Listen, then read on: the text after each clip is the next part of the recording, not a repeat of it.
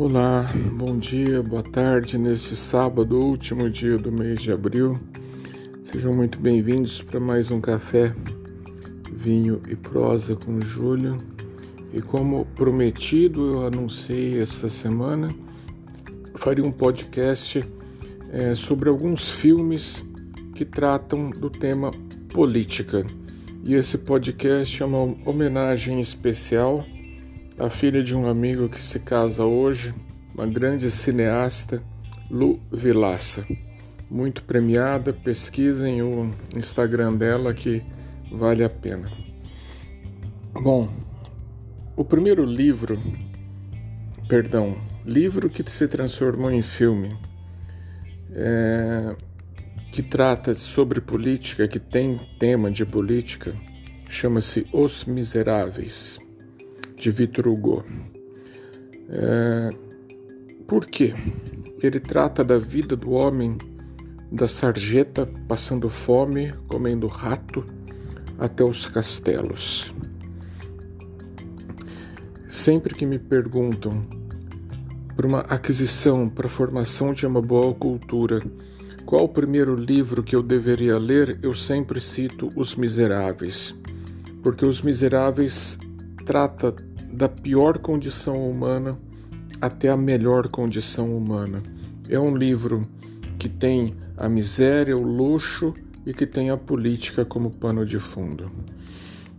Depois, sobre a Revolução Francesa, que é eminentemente tema político dos mais é, falados, eu citaria Napoleão e Maria Antonieta, dirigido pela Sofia Coppola. E aqui eu faço uma homenagem também ao meu filho Júlio, que é crítico de cinema e é fã da Sofia Coppola. Sobre temas ligados à guerra e revolução, eu citaria Lenin e Ridges.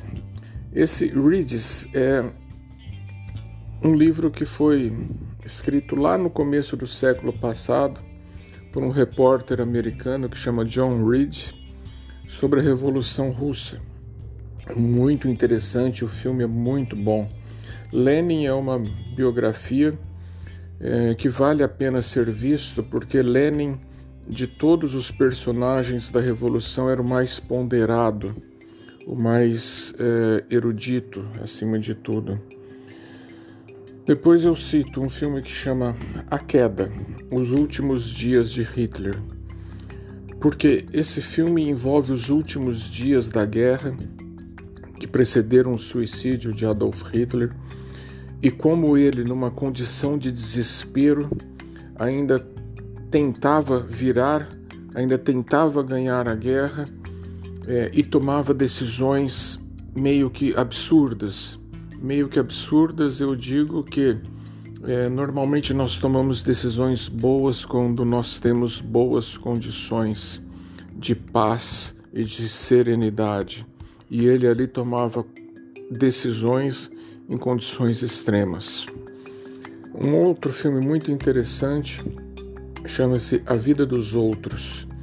Esse A Vida dos Outros é, conta uma história real de um espião da antiga Alemanha Oriental que tinha por profissão ficar ouvindo conversas alheias por telefone. Então ele passava o dia todo ouvindo telefones grampeados para ver se tinha alguém conspirando contra o regime. E disso ele ouvia marido traindo mulher, mulher traindo marido, é, brigas de família, a vida cotidiana na antiga Berlim Oriental. É um filme muito interessante.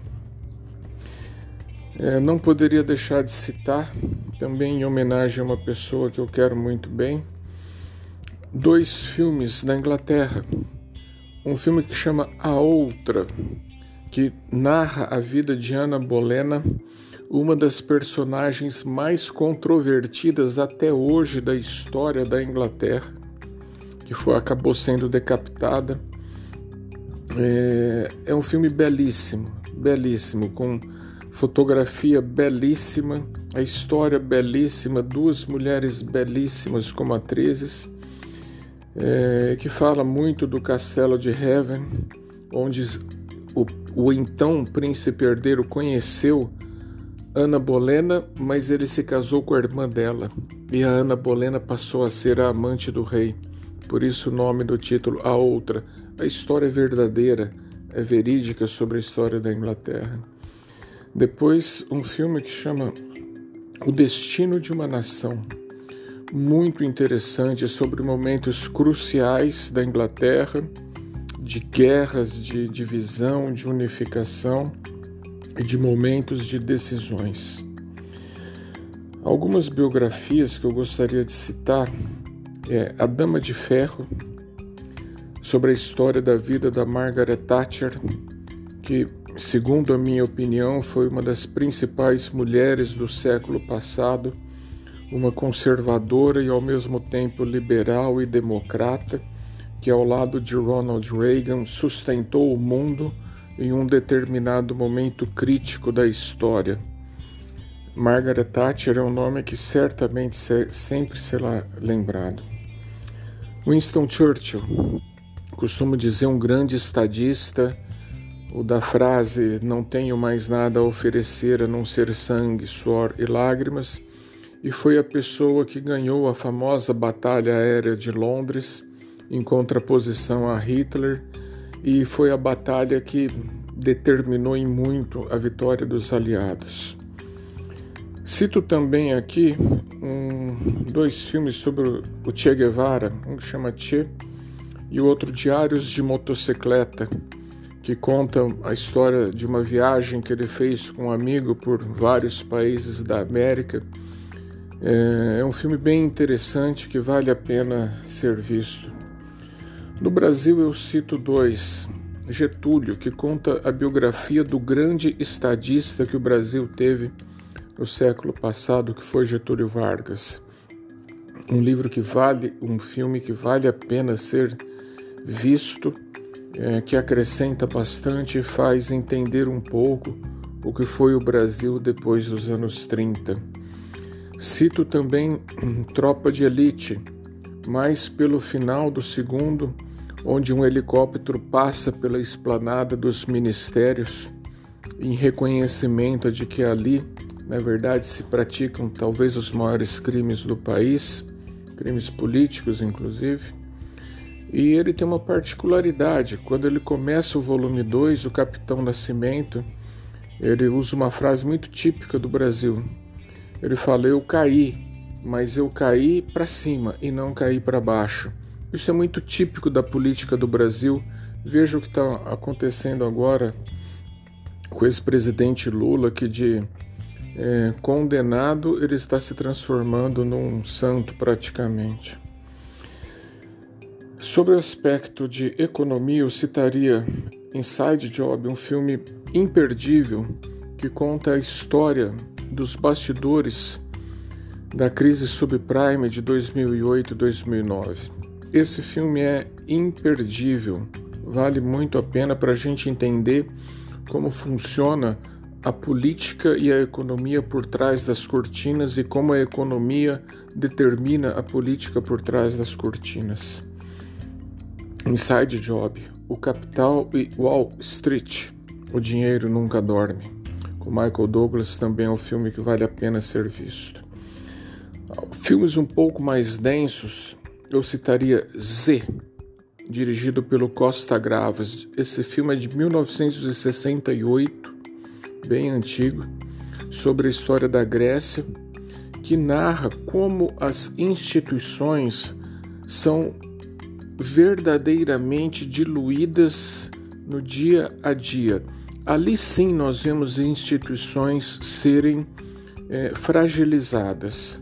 Não o que acontece no Brasil com uma guerra mais verbal é, do que outra coisa, esse filme Z é mítico.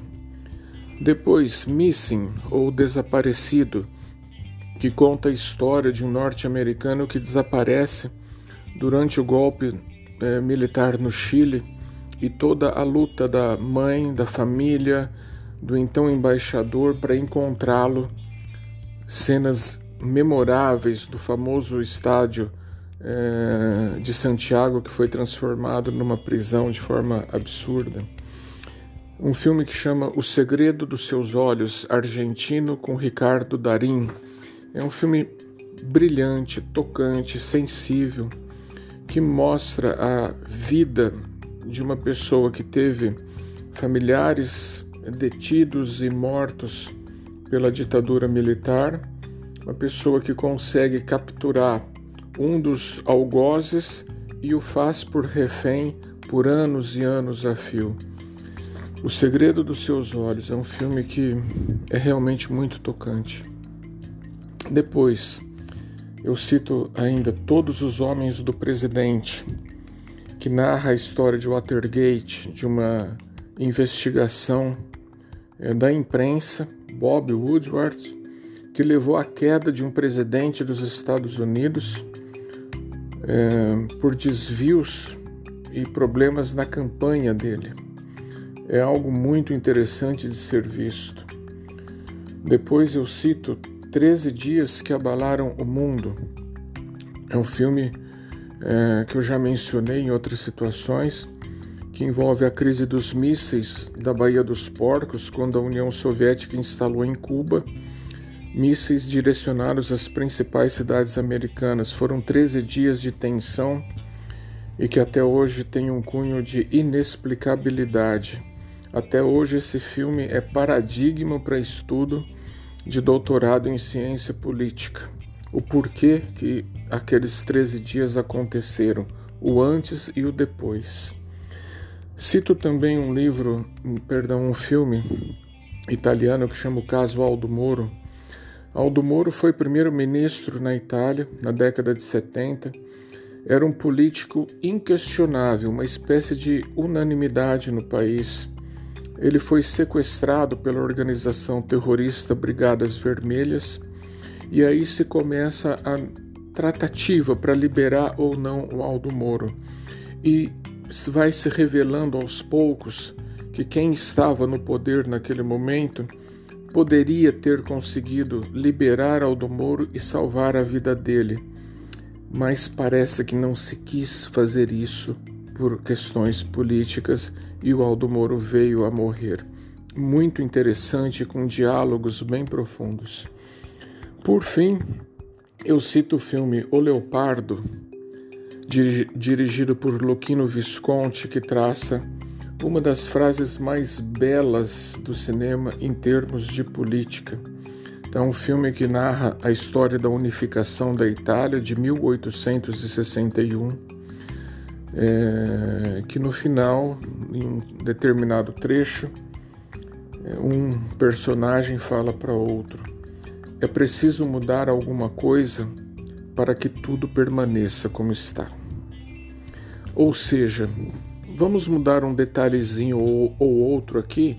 Tiramos uma peça daqui, colocamos outra ali, satisfazemos o povo, damos aquele pãozinho para o povo e o poder em si continua nas nossas mãos, continua como está. E óbvio que eu teria vários outros filmes para citar e pretendo citar ainda, é, mas num espaço curto, esses são os primeiros. Espero que vocês gostem das dicas e me deem, se puderem, me deem um feedback dessa, dessa orientação, é, desse, dessas indicações, quer dizer, de filmes que são, eu acho, imperdíveis. Obrigado, bom fim de semana e se tiverem tempo, já aproveitem para assistir um ou dois dessa, dessa listinha. Grande abraço.